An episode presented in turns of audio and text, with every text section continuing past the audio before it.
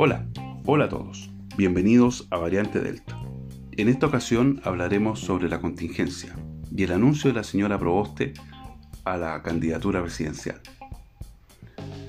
Ella indica que está disponible para cualquier mecanismo que definan los partidos políticos para el desarrollo de una especie de elección que permita tener un solo candidato en la centroizquierda. Contextualicemos que la señora Narváez, que lleva meses en campaña, no ha marcado en las encuestas. Por lo tanto, la posible ganadora claramente es Proboste. Y ella se encuentra disponible para participar en esto. Su disposición nos parece positiva.